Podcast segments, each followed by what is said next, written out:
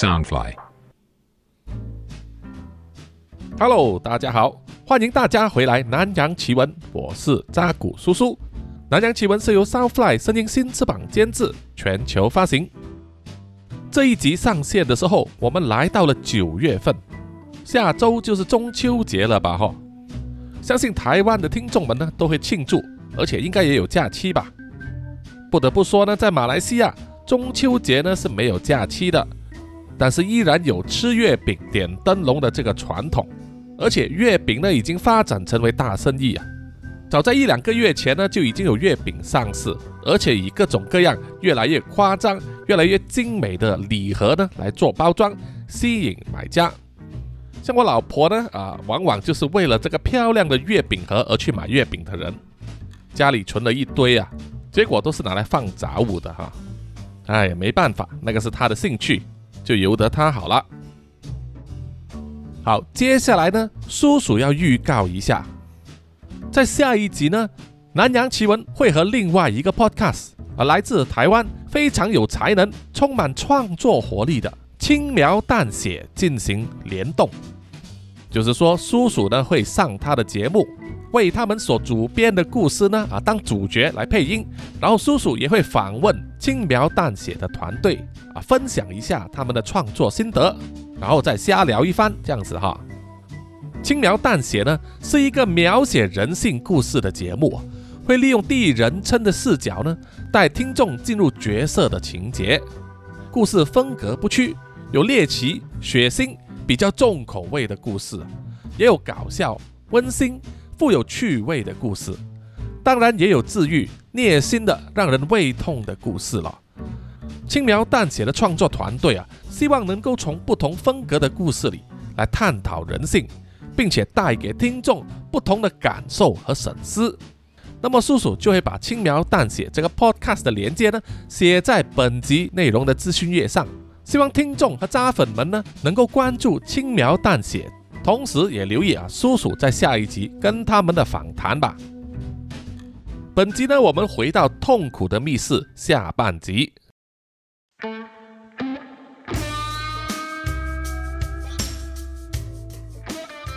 这一天可以说是变幻莫测。上午的天气还是很晴朗。我去了诊所，给我受伤的左手小指进行包扎之后，在乐透店买了三张刮刮乐，赢了一笔小财。原本是值得庆祝的一件事。我也打算花钱买火锅料理，今晚让大家一起享用。可是下午的时候，却迎来了暴风雨。而在果冻的奶奶家里，情况和外面的天气一样恶劣。明真回来之后，马上就向加藤鹰提出分手，转投果冻的怀抱，还自曝早跟他有一腿。被激怒的加藤鹰喊打喊杀，想要对明真动手，但是被我和明太子阻止了。但是加藤鹰并没有就此罢休，他气得抛下了我们。独自一个人开着自己的 SUV 回去城市里。明真倒无所谓，他说要留下来陪果冻，还要照顾他，直到他扭伤的脚痊愈为止。果冻当然很高兴，而我和明太子一方面祝福明真和果冻两人，另一方面觉得啊，加藤鹰也是需要一个人冷静一下，就由得他去吧。反正我们要回去城市的话，只需要去车站买火车票或者是长途巴士票就行了。外面的暴风雨持续到晚上，我没有办法出去买食材，所以就用果冻奶奶家里仅有的食材，简单的做了个小火锅。我们几个人吃起来也其乐融融。在吃火锅的时候。明真和果冻两个人呢，简直就是在秀恩爱，不是你喂我吃，就是我喂你吃，不断的放闪，把我和明太子的眼睛都快闪瞎了。我自然也很为果冻高兴，但是我更在意的是明太子，因为明真对我说过，他注意到明太子有点不妥，这一句话提醒了我，所以我就多加留意了。明太子虽然在吃火锅的时候和我们有说有笑，但是总会有几刻会一个人放空，愁眉深锁的，不知道在想什么事情。问他的话，他又说没有事，这很明显的就表示他真的有事了。在饭后，我趁着明太子一个人独处的时间，偷偷地问他到底发生了什么事。明太子才愿意告诉我说，他的母亲患了癌症，已经到了末期。他一家人为了母亲的病耗尽了心力以及大量的储蓄，所以日子非常难熬。他这次和我们来到果冻的乡下度假，也是在他的家人同意之下，叫他来散一散心，好让他紧绷的神经可以得到暂时的疏远。我听了之后，就把今天刮刮乐上赢到的奖金塞到明太子的手里。可是他坚决不要收，他说目前他们自己还搞得定，如果真的需要的话，他才会向我开口。那么既然兄弟都这么说了，我也了解他的用心，就只是拍了拍他的肩膀表示支持啊，还一再的提醒他说，如果真的有问题的话，一定要找我们商量。不要一个人藏在心里呀，会憋坏的。明太子笑了笑啊，对我表示感谢。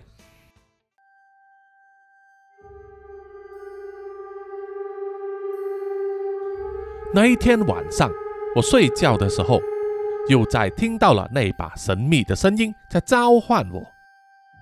他对我说：“年轻人呐，来吧，来吧。”来奉献你的痛苦吧，我还要更多的痛苦，痛苦越多越大，你能实现的愿望就越丰盛。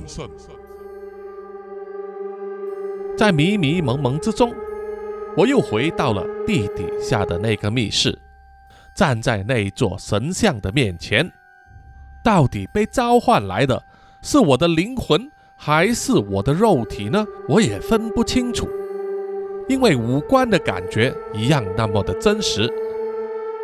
我想到了明太子母亲的遭遇啊，心里就想着，或许我在敲碎一根手指，来给他的母亲许愿，或许能治好他的癌症。前提是，如果这个呼唤我的声音真的能让我梦想成真。以及我真的有意愿要再自断一只手指，可是这时候啊，我就被其他的东西吸引了注意力。跟昨天所见不一样的是，今晚这座密室有另外一个人来过，我可以百分之百肯定，在神像脚下的石桌上有点过蜡烛的痕迹，而且。那个摆放祭品的十字圆盘上残留着血迹，这是我的血迹吗？我敲击自己的小指的时候，肯定有流血，但是量应该没有这么多。我仔细的观察周围，发现还有血迹从地上一直蔓延到一个黑暗的角落。于是我取出手机，点亮了手电筒。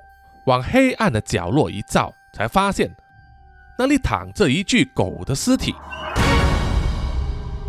我认得这只狗，它就是果冻奶奶家隔壁所养的那一只土狗。狗的嘴巴和四肢都被绳索捆绑着，在右侧的腹部有一道很长的伤口，不但流出了大量的鲜血，还露出了内脏。我用颤抖的手轻轻摸了摸狗的血液，还有一点温热。狗儿是在不久之前才被杀害的，到底是谁干的呢？知道有这个密室，就只有我们五个人。果冻的腿不方便行走，而加藤鹰又离开了，那么剩下的嫌疑人就只有明真和明太子了。但是我觉得明太子的嫌疑最大。当我转身要爬出洞口，回去果冻奶奶的家里，向明太子问个究竟的时候，一个巨大的黑影挡住了我的去路。在我还没来得及做出任何反应的时候，黑影伸出了他的手，抓住了我的双臂。他的手掌很大，而且手指都很长，我的前胸和后背都能够感觉到他瘦长的手指按压着我的身体，让我全身僵硬。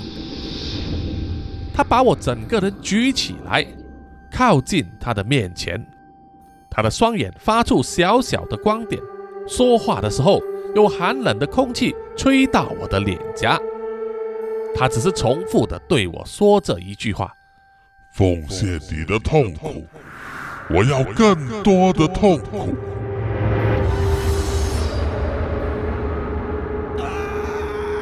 我被吓得大叫。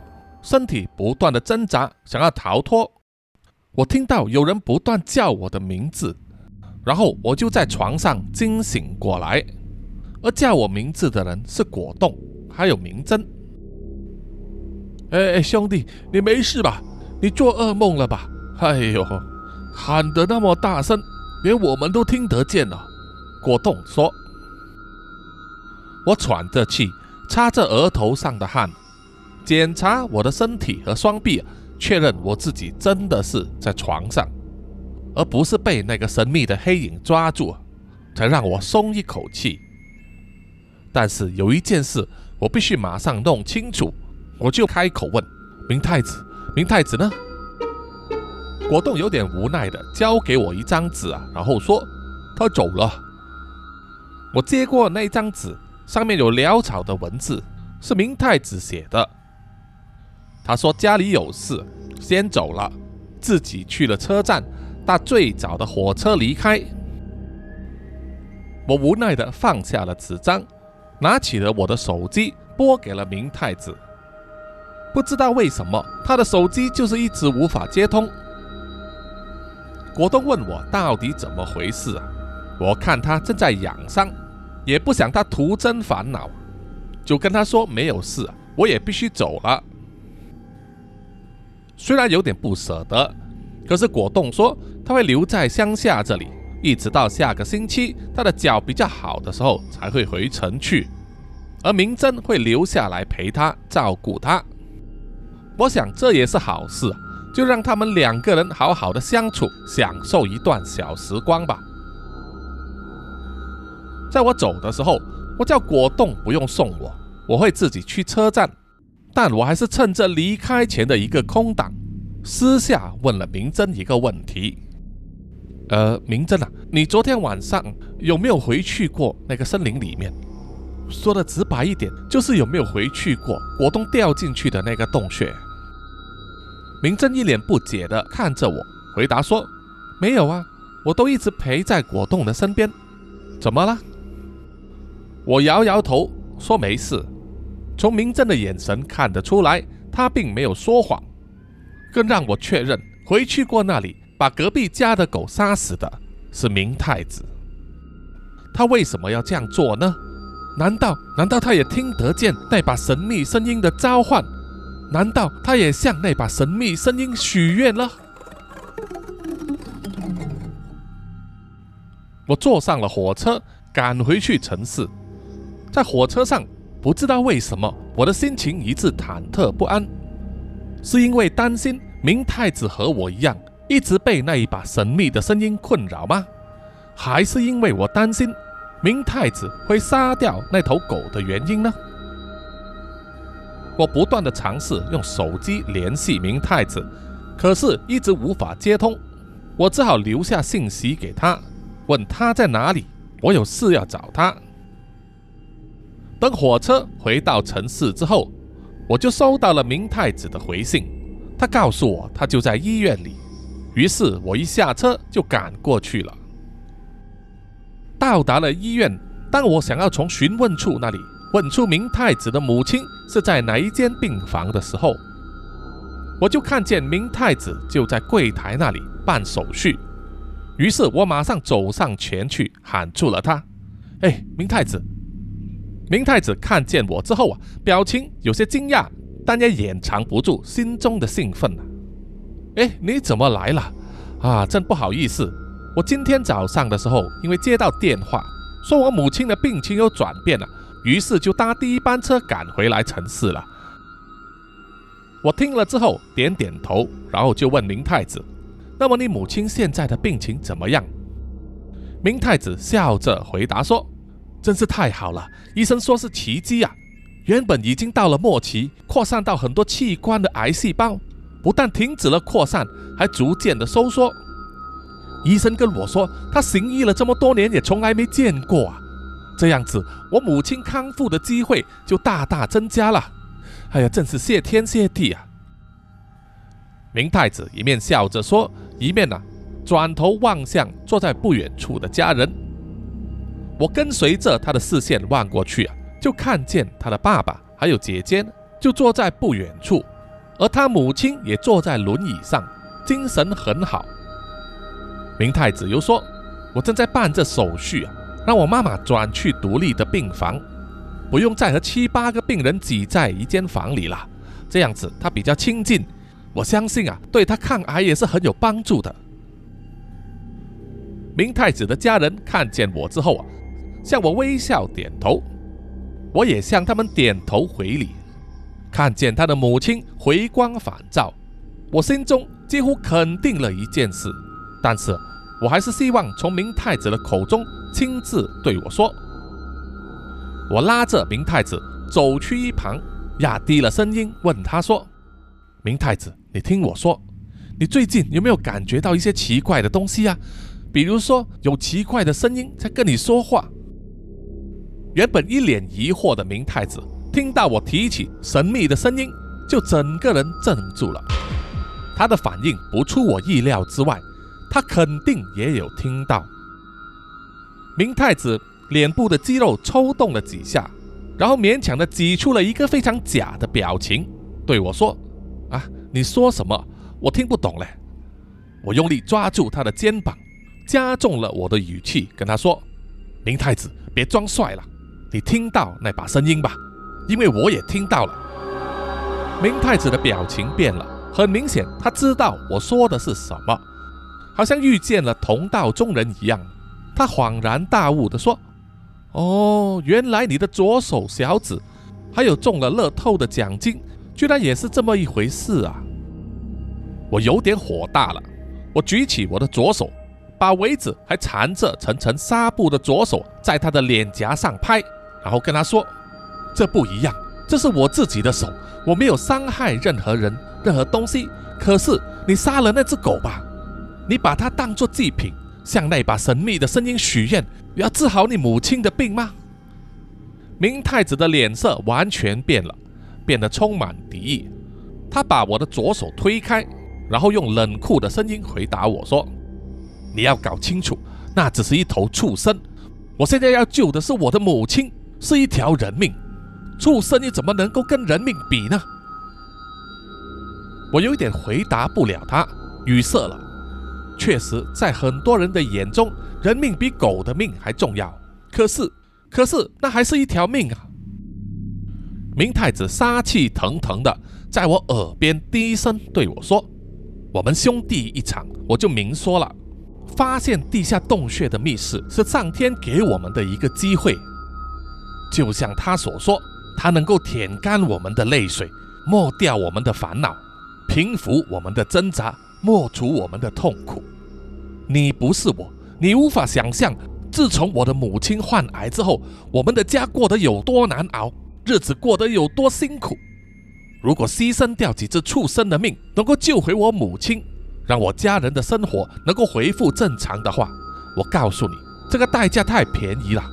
换作是你，你也会这样做吧？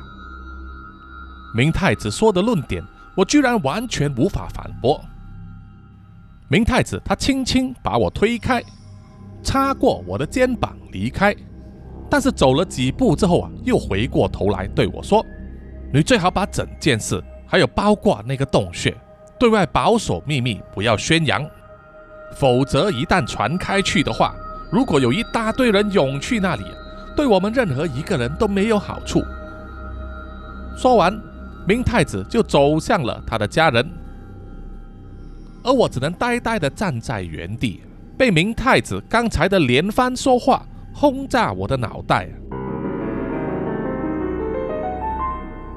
就这样子过了好几天，我和果冻、明太子、加藤鹰和明真都没有联系，我的思绪一直困在内心的战斗之中，好像心中有两个我，分别站在道德的两端，不断的互相辩论。到底哪一方的见解才是正确的？用自身的痛苦来换取愿望的实现是正确的吗？是应该的吗？如果把自身的痛苦换成是别人的痛苦或者别人的生命来换取愿望的实现，我会感到愧疚吗？我的良心可以过得去吗？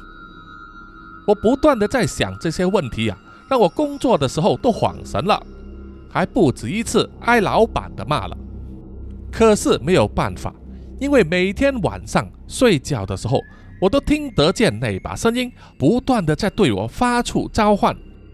我要和他对抗，已经是出尽全力了，因为只要我有任何一刻放松的话。我很有可能就会被他的命令驱使，回去那个洞穴的密室里，再一次奉上祭品。我不想这样子做，我不想伤害自己，更不想伤害别人。我目前没有迫切的需求，不需要去回应他的呼唤。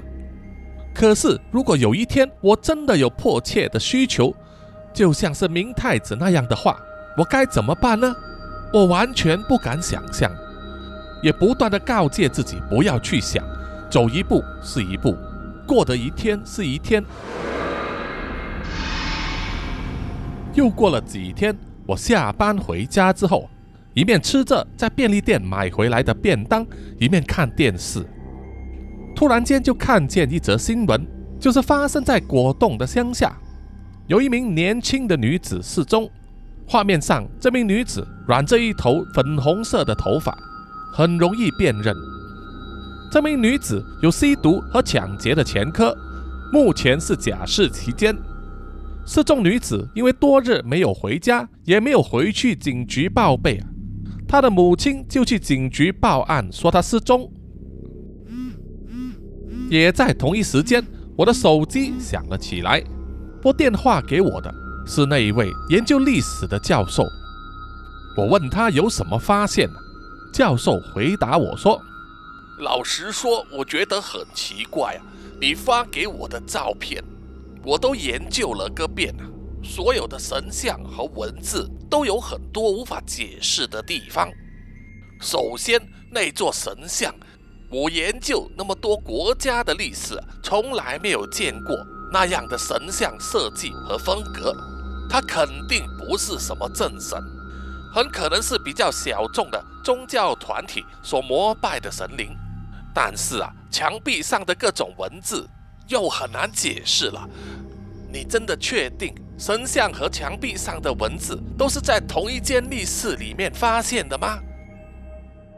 我回答教授非常确定，因为我就在现场，而且还看着加藤鹰拍下这些照片。我就问教授。那些文字是什么意思？能够解读吗？教授回答我说：“墙壁上留下的文字，至少来自十几种不同的文明语言。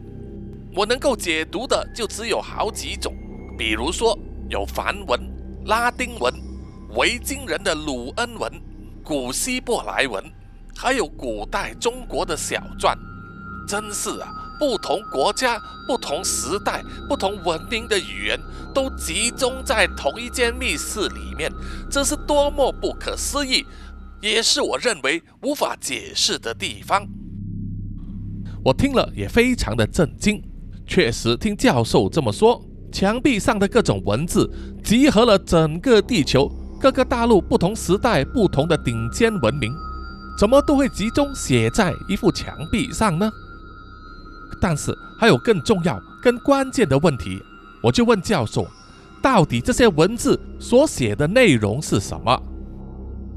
教授沉默了一阵子，在电话之中听到他在翻动书卷的声音，然后他才说：“这一点也是难以解释的，就是这一些能够解读的文字，他们写的内容都非常相似。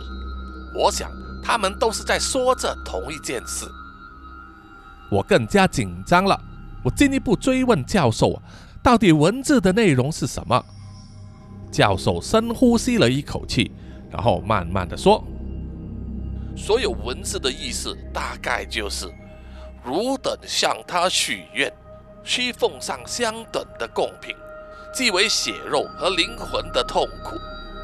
汝等向全能的痛苦之神跪拜吧，赞颂吧，奉上祭品吧。”我听完教授的解释，全身颤抖，差一点连手机都握不住了。接着，教授又在说：“我个人的猜想啊，是过去各种各样的文明，曾经有人来到这个神像那里，向神像许愿，并且在墙壁上刻上他们的文字。光是这一点啊。”已经是历史和考古学上的大发现了。哎呀，到底这个地方在哪里呀？你告诉我吧，我想要亲眼去看一看。而我并没有打算告诉教授那个洞穴的真实地点，只是跟他说了一声有事再聊，就盖上了电话。即使之后他不断的重播给我，我也不再接听。了解了那一把神秘声音的来源之后，我感到一股莫名的恐惧。它不是幻觉，不是什么幽灵，而是神。不管在历史上有没有记载他的名字，有没有宗教团体信仰他、供奉他，他始终是一名神，是一种未知的存在，拥有我们无法了解的力量。而他向信徒所虚说的贡品。居然是生物的血肉和灵魂的痛苦，光是想到这一点就让我全身发寒。我不敢相信自己曾经迷迷糊糊地接受了他的指使，自己敲碎了自己的左手小指，来换取一笔横财，而明太子用一条狗的生命来换取他母亲病情的好转。自从我了解了痛苦之神的真身之后，他对我发出的召唤更频密了。现在只要我一睡觉，就会梦见他站在血红色的滚滚河流之上，不断的向我招手。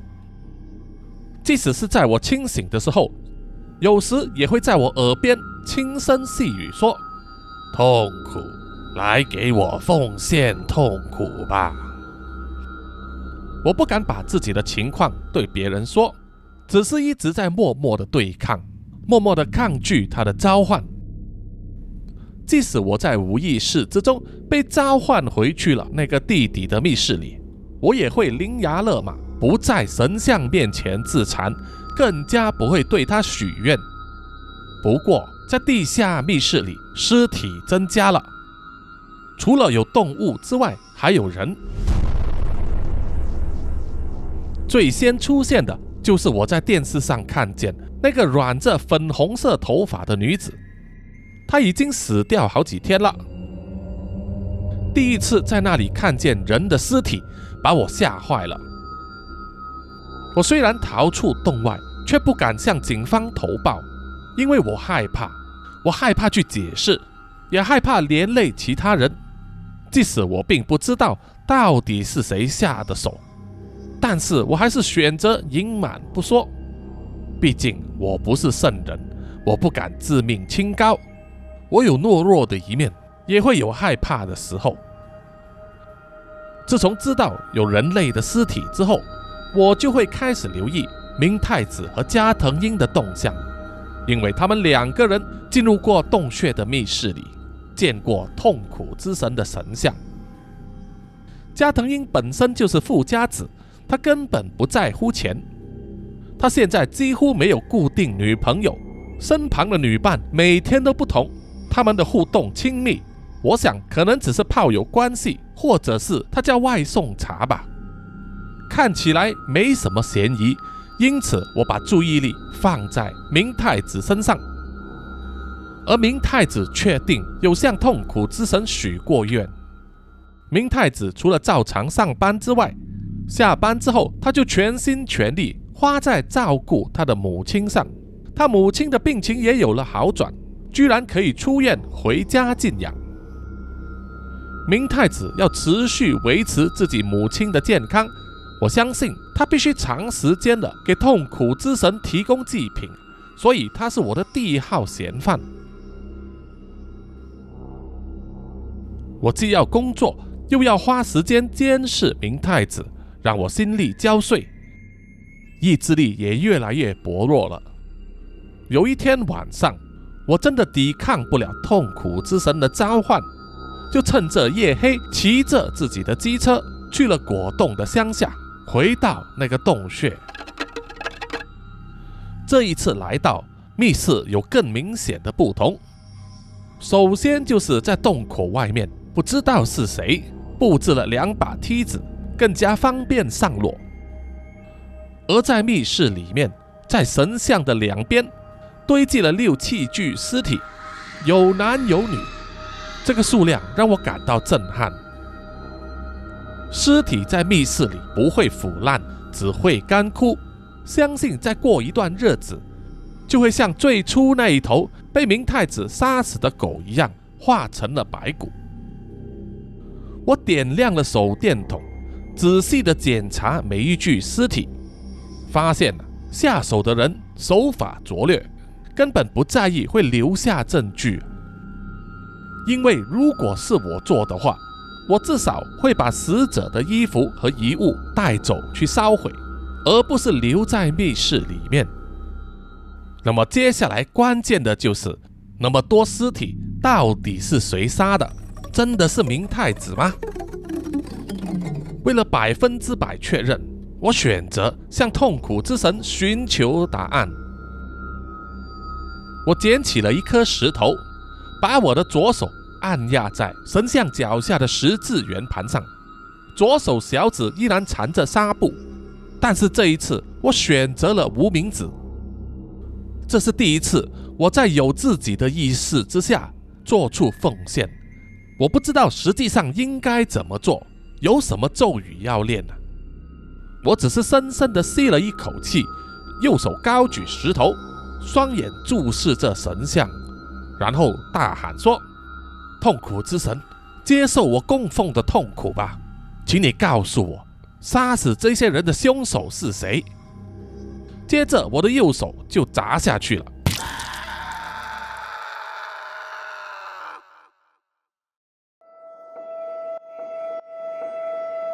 我给自己的左手无名指做简单的包扎处理之后，就忍痛开着机车，以最快的速度回去城市。稀疏的冷风一直打在我的脸上，而我心中一直在咒骂着：“干你娘！原来是你这个小子！”我把机车停好之后，就打开了椅子下面的收纳箱。把我的头盔放进去，然后再随着机车附送的小小工具袋里面，拿出了一只螺丝起子，把它藏在我的裤袋里面，作为我的防身武器。因为老实说，我真的不敢一个人在完全没有武器的情况之下，去质问一个连续杀人犯。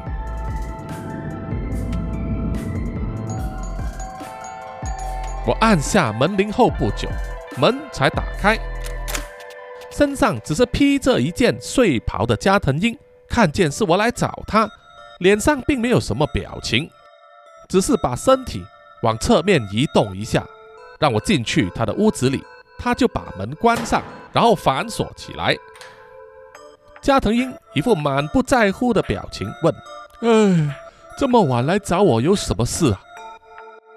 我深呼吸了一口气，希望能够让我疯狂跳动的心脏慢下来，可是不见得有效，它只会越跳越快。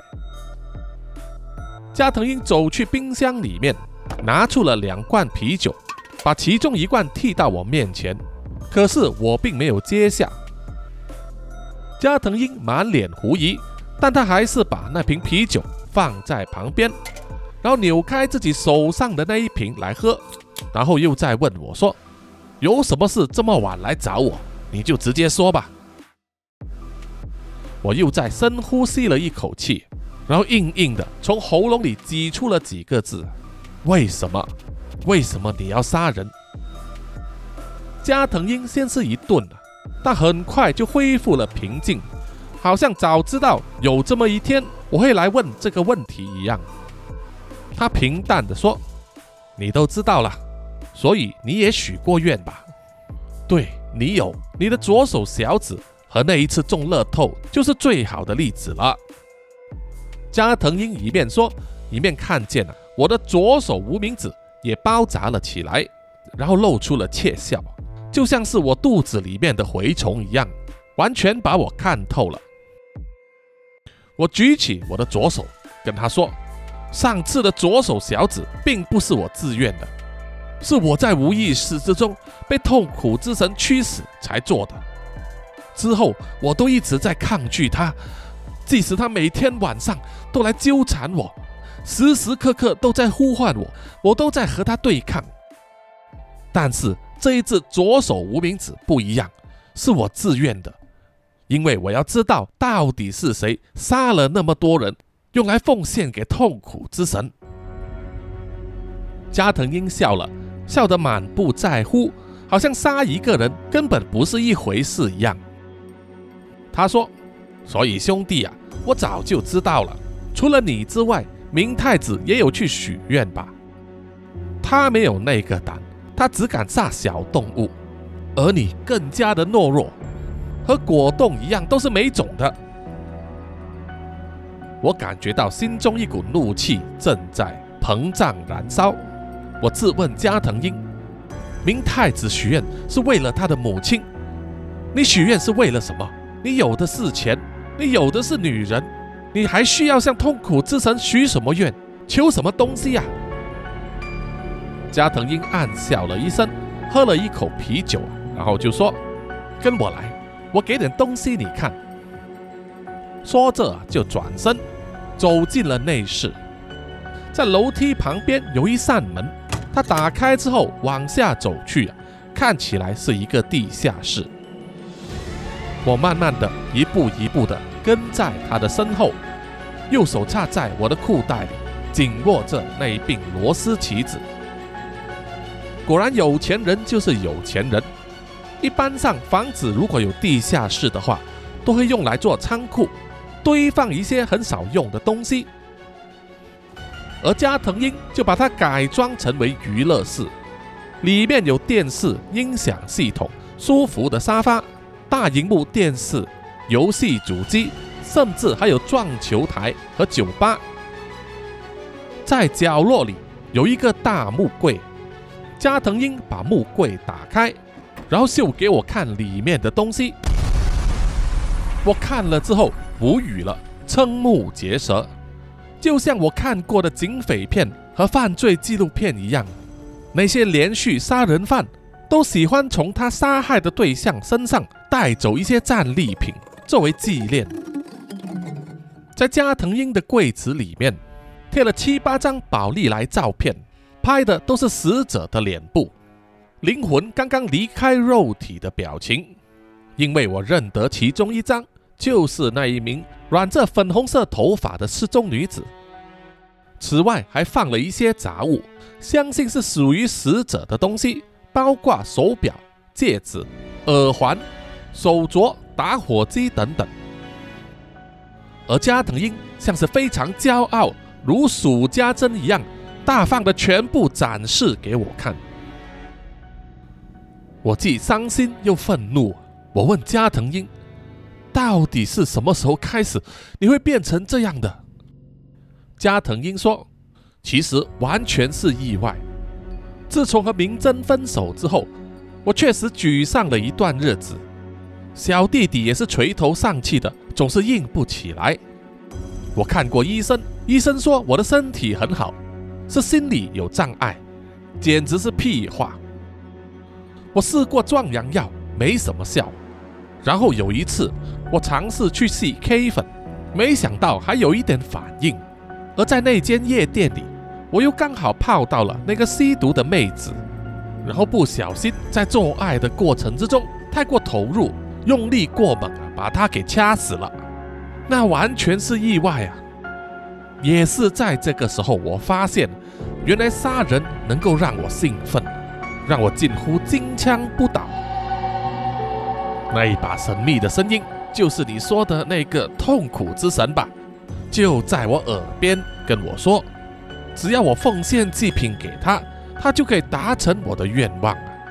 这就让我想到那个在地下洞穴里的密室，不正是最好的藏尸体的地方吗？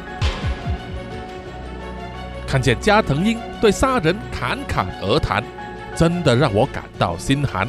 我问他：“既然你说第一次是意外，但是为什么你还是要继续杀人呢？”加藤鹰笑着说：“兄弟呀，你真的不了解，有一些开关一旦打开，就永远无法关上了。杀人真的是很有趣的事情，让我兴奋得不得了。”我感觉到全身血液都在沸腾，那种快感根本没有东西可以取代。我看着加藤鹰一面说一面走来走去啊，而我这一面跟他保持距离，而藏在裤袋里面的右手手心一直在冒汗。我问加藤鹰：“所以你是纯粹为了快感而杀人，而不是为了许愿啊？”加藤鹰笑着说。bingo，应该这么说吧。许愿只是一个附加的福利，我还有什么需要呢？我要快乐就行了。我许的愿望都是要让我快乐的。我跟你说啊，我杀人也是有原则的。我挑的都是那些有罪的人，什么帮派分子啊、要头啊、偷窥犯呐，我可没有滥杀无辜哦。而我许的愿也很简单。比如说是，呃，警察不会查到我身上，我可以一夜七次，还有就是席维尼终身执政了，西台湾加速崩溃，不就是这些愿望而已吗？加藤鹰一面说，一面走到了他的吧台前，然后我就看见他伸手进去吧台后面，不知道要拿什么东西，我一时情急。以为他要对我下杀手，脑筋想也不想，就一个箭步冲上前去，抽出我藏在裤袋里面的那只螺丝棋子，然后就用力的往他右边的脖子刺下去。加藤鹰先是全身一震，然后慢慢的转过身来，这个时候我才看见他伸手去吧台后面要拿的。并不是刀或者什么武器，而是一个玻璃杯。加藤鹰瞪视着我，然后就慢慢的坐倒在地上，血开始从他的脖子流出，染红了他的睡袍。我这个时候才发现啊，自己犯了大错，不断的跟他道歉呢，还在他的游戏室里到处翻找，找出几条毛巾来压住他脖子上的伤口。希望能够止血，然后扶起他，慢慢的走出了地下室，在门旁边找到了他开的 SUV 的钥匙，把加藤鹰放在后座的椅子上躺下，然后发动了引擎，载着他离开。在黑夜之中，我踩着油门，以高速行驶着，口中不断的念念有词，说着对不起，对不起。而我的心中正在天人交战，我应该怎么做？我应该载他去医院，还是载他去警局呢？加藤鹰，他是我的好兄弟、好朋友，同时也是一名连续杀人犯。在当下，我应该怎么做？换做是你的话，或许会把他载去医院吧，先救他一命再说。可是我说过了。我不是圣人，我并没有高洁的灵魂和道德观。在面对重大抉择的时候，我首先想到的是我自己，这不是人之常情吗？人不为己，天诛地灭呀！结果是我并没有把加藤鹰送去医院，而是把车开去人烟稀少的停车场里。从车尾箱拿出加藤鹰攀岩用的绳子，把他的手脚和全身绑起来，再把它移动到 SUV 的尾箱。这样子的话，即使它还有力气，也无法挣脱绳索。我发动了 SUV 的引擎，往出城的方向开去了。整整一个小时多之后，我又回到了那一个神秘的洞穴。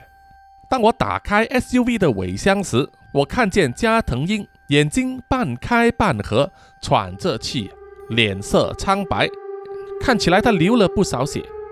就只剩下一口气在，我一句话也不说，把他从尾箱里拉出来，再拉到那个神秘洞口旁边，用力一推，就把他推下去。我听到重物摔落到地下，骨头断裂的声音，还有加藤鹰的一声惨叫。我心想，既然已经来到这里了，让他多叫几声痛也无妨吧。我又在 SUV 里找到了一只手电筒，以及在尾箱里找到了一个换轮胎用的扳手，然后就循着楼梯爬下了洞穴。加藤鹰依然还没死，我把他推下来的时候，把他的左脚腿骨给摔断了，他在地上爬动着，哀嚎着。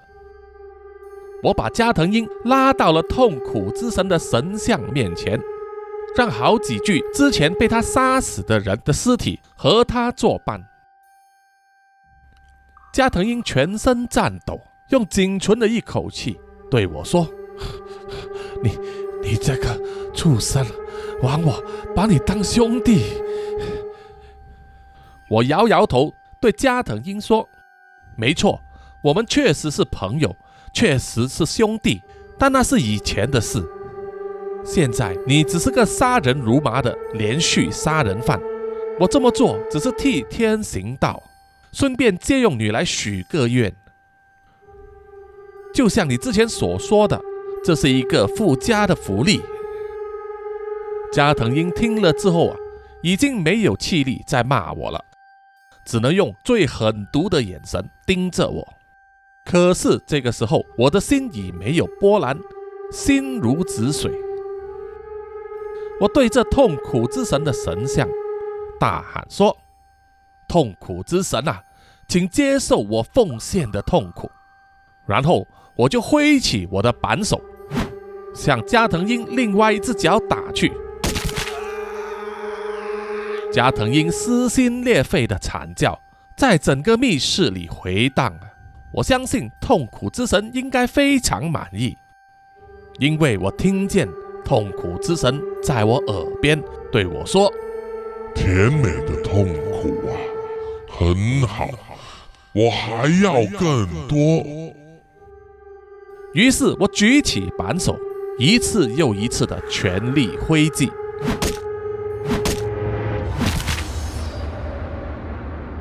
不知道过了多久。我从洞穴里爬出来，回到 SUV 那里，在车内的储物箱里找到了一包香烟和打火机。我点了一根烟来抽，希望能够整理我的思绪。我看见我自己握着香烟的手不由自主地在颤抖，不管我怎么按、怎么拍、怎么抓，就是不会停止。大家在这个时候可能会猜想，我到底向痛苦之神许了什么愿？我说过，我不是圣人，我没有高洁的灵魂，我没有那么伟大。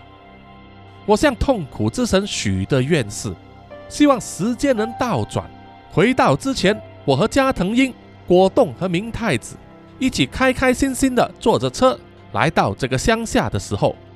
还没有发现这个神秘洞穴和痛苦之神的密室之前，那个时候我们是多么的快乐，多么的无忧无虑，多么的纯真。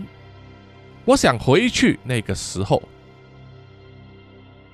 可是痛苦之神拒绝了。他说他不能让时间倒转，更不可能让我忘了他，所以这一次的许愿是浪费了，没了。而加藤鹰的死也变得没有意义了。我就靠在那部 SUV 旁边，看着天空弯弯的新月，把那一根烟抽完。这个时候，我的心中已经有了下一步的打算，我有了下一个要许的愿望，就是要让加藤鹰的死不会牵扯到我的身上。为了达到这个愿望，我必须对痛苦之神再次奉献，而且这一次的贡品可不能轻。我想，我应该会参考加藤鹰之前的做法，找一个社会的人渣。或者是无药可救的瘾君子作为贡品吧。但是在提出那个愿望之前，我还是希望能够向痛苦之神要求，不要每天晚上无时无刻的召唤我，给我一点喘息的空间吧。